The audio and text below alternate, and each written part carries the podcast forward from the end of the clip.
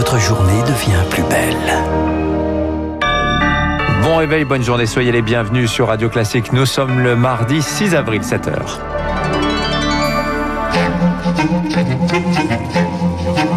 6h30, 7h30, la matinale de Radio Classique avec Dimitri Pavlenko. À ce matin, c'est parti pour la saison des vaccinodromes. Le Stade de France, l'armée injecte à tour de bras à partir d'aujourd'hui. Les zones rurales, elles se demandent si elles ne vont pas être euh, laissées pour compte. Un pas de plus dans l'affaire Estelle Mouzin. Les fouilles reprennent aujourd'hui dans les Ardennes après les nouvelles déclarations de l'ex-épouse de Michel Fourniret. Et puis la maison de la tante de Marcel Proust, un ancien pénitencier de la Réunion. La quatrième édition du Loto du patrimoine démarre cette semaine. Radio Classique. À la une ce matin, donc, le printemps des vaccinodromes est bel et bien lancé, Marc Bourreau. Et les méga-centres bourgeonnent sur le territoire, une quarantaine dans le courant du mois. Et le plus emblématique ouvre aujourd'hui le Stade de France en Seine-Saint-Denis. 10 000 injections par semaine, des piqûres à tour de bras à proximité des grandes villes et un déploiement qui fait aussi des perdants. Les zones rurales s'inquiètent d'une campagne à deux vitesses.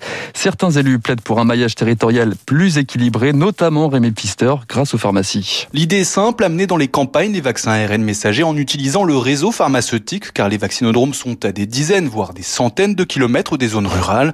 De quoi éloigner à terme 20 millions de Français d'une injection, selon Cédric Zabot, directeur des maires ruraux de France. Il y a un tiers des Français qui habitent dans les campagnes de France. Ça sert à rien de les amener artificiellement à la ville, alors qu'on peut organiser ça de manière très simple, non pas dans tous les villages, mais dans un village, tous les 7-8 villages, chaque fois qu'il y a une officine de pharmacie. Donc voilà, c'est rendre éligible à- aux vaccins euh, qui euh, vont arriver, là, les ARN messagers, et pas simplement les réserver effectivement pour les zones Les centres de vaccination se justifiaient jusqu'à présent pour Pfizer. Ils devaient être conservés à moins 80 degrés. Sa nouvelle version est désormais bien plus stable. Une aubaine pour la logistique dont il faut profiter, réclame Philippe Bessé, président de la Fédération des syndicats pharmaceutiques. On peut maintenant euh, le conserver avec des congélateurs traditionnels à moins 20. Nous sommes en capacité de recevoir, de donner aux médecins, aux infirmiers. Eh bien, il faut se baser sur le maillage officinal. Et il y a urgence, selon lui, avec l'ouverture de nouvelles tranches d'âge éligibles. Le vaccin Pfizer sera ce mois-ci la pierre angulaire de la campagne.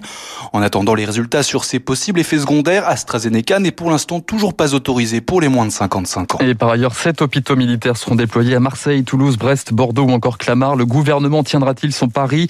Le cap des 10 millions d'injections pour la mi-avril devrait être franchi dès la fin de semaine. 7h02 sur Radio Classique. Et dans cette course contre la montre, le vaccin AstraZeneca va-t-il gripper la machine? Le mal-aimé sérum anglo-suédois boudé ce week-end, notamment dans le Nord. 1100 doses renvoyées au frigo faute de volontaires. La défiance prend de l'ampleur après des cas de thrombose. Dans ce contexte, un patient vacciné avec AstraZeneca peut-il refuser la deuxième dose du même traitement? Question posée à Christine Rouziou, virologue à l'hôpital Necker à Paris. Si c'est rien passé la première dose, euh, la probabilité qu'il se passe rien à la deuxième dose est très très forte. C'est compliqué de faire les choses à moitié et d'interrompre au milieu. On n'a aucun élément qui autoriserait à faire une deuxième dose d'un autre vaccin. C'est comme si c'était un nouvel antigène en quelque sorte. C'est un schéma thérapeutique euh, absolument inconnu, donc euh, tout à fait non éthique. Pour le moment, on n'a aucune euh, donnée qui autorise de faire des choses comme ça. Christine Rouziou, virologue à l'hôpital Necker. Pendant ce temps, le virus continue de gagner du terrain. 68 patients supplémentaires en réanimation hier soir. Le ministre de la Santé l'a admis. Nous risquons d'atteindre les 7000 malades dans un état grave, c'est-à-dire l'équivalent du pic d'il y a un an. Dans ce contexte, le reconfinement débute vraiment aujourd'hui. Fini la tolérance du week-end de Pâques. Les déplacements en région interdits, sauf motif impérieux. Ce mardi, c'est aussi le retour de la classe à la maison. Fermeture des établissements pour trois semaines en maternelle primaire, quatre semaines pour les collèges et les lycées.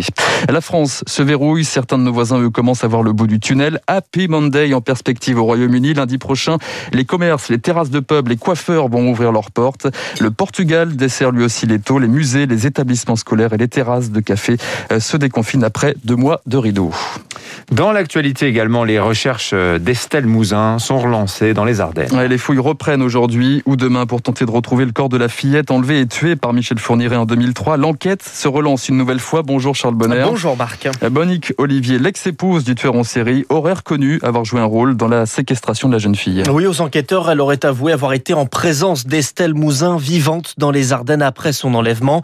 Un enlèvement auquel elle dit ne pas avoir participé. Elle n'était pas à Guermantes en Seine-et-Marne le 9 janvier 2003. Mais avec ce témoignage. L'avocat du père d'Estelle Mouzin estime que des fouilles seront menées vers un nouveau lieu, toujours dans les Ardennes. La semaine dernière, les enquêteurs ont dû se résoudre à clore les recherches dans le village de Rumel, là où la fillette a été tuée par le tueur en série. Les recherches se feront donc sans l'aide de Michel Fourniret, 78 ans, condamné à la perpétuité. Son état de santé s'est dégradé. Il ne serait plus en mesure de répondre aux questions de la justice. Merci Charles Bonner. Garde à vue prolongée de 48 heures hier soir pour quatre femmes soupçonnées d'avoir voulu commettre un attentat dans l'Hérault. Une jeune de 18 ans et trois membres de sa famille ont été interpellés le week-end dernier à Béziers. En Bretagne, des journalistes victimes d'intimidation, de menaces, de bousculades après des enquêtes sur le secteur agroalimentaire. Trop, c'est trop pour les reporters locaux qui se réunissent aujourd'hui à Rostrenin dans les Côtes d'Armor. Ces dernières semaines, le climat est délétère contre ceux qui enquêtent un peu trop près sur l'industrie agroalimentaire. Une consoeur insultée, suivie par un agriculteur, une autre, a carrément retrouvé la route, sa voiture déboulonnée. Morgane Large, c'est son nom, travaille pour une radio associative. Son calvaire a débuté il y a six mois après une interview pour France 5 sur la politique agricole dans la région. J'ai trouvé un boulon par terre et je me suis rapproché de ma voiture. J'ai vu qu'il manquait deux boulons, ce qui m'a glacé le sang. Les problèmes se sont manifestés par des insultes sur les réseaux sociaux. La radio pour laquelle je travaille a vu euh, ses portes de deux de ses locaux forcés. Et puis on a aussi euh, mis mes animaux dehors et les clôtures des chevaux ont été ouvertes. La prochaine étape, c'est quoi? Est-ce qu'on va venir mettre le feu à la maison pendant qu'on dort? Et est-ce qu'on va prendre la mesure du problème? Morgane Large qui annonce par ailleurs qu'elle va porter plainte. Elle était au micro de Baptiste Gabory. Enfin, faites vos jeux. La quatrième édition du Loto du patrimoine a officiellement démarré. 18 nouveaux sites retenus cette année par la Fondation du patrimoine édition particulière en pleine crise sanitaire. Parmi les heureux élus cette année, la maison de Pasteur ou encore celle de la tante Léonie, celle de Marcel Proust à Illier-Combray dans l'Eure-et-Loire. Sarah Loubacouche. C'est là où Marcel Proust passait ses vacances quand il était enfant et où est née la fameuse Madeleine qui porte son nom. La maison a besoin d'une restauration des façades extérieures et intérieures et de nombreux travaux d'électricité. Malgré la fermeture liée à la crise sanitaire, la mission Berne est une aubaine pour Jérôme Bastianelli, le gérant du musée. En 2020, entre euh, les deux confinements, il y avait eu euh, pas mal de, de, visiteurs. On avait fait d'assez bons scores de, de, fréquentation. Cela, plus euh, une perspective peut-être de réouverture des musées d'ici la fin du printemps et le soutien de la mission Berne, ce sont trois éléments qui nous permettent de, d'envisager l'avenir euh, malgré tout avec, avec, un peu de, de, sérénité. Un optimisme partagé par Célia Véro, directrice de la Fondation du patrimoine.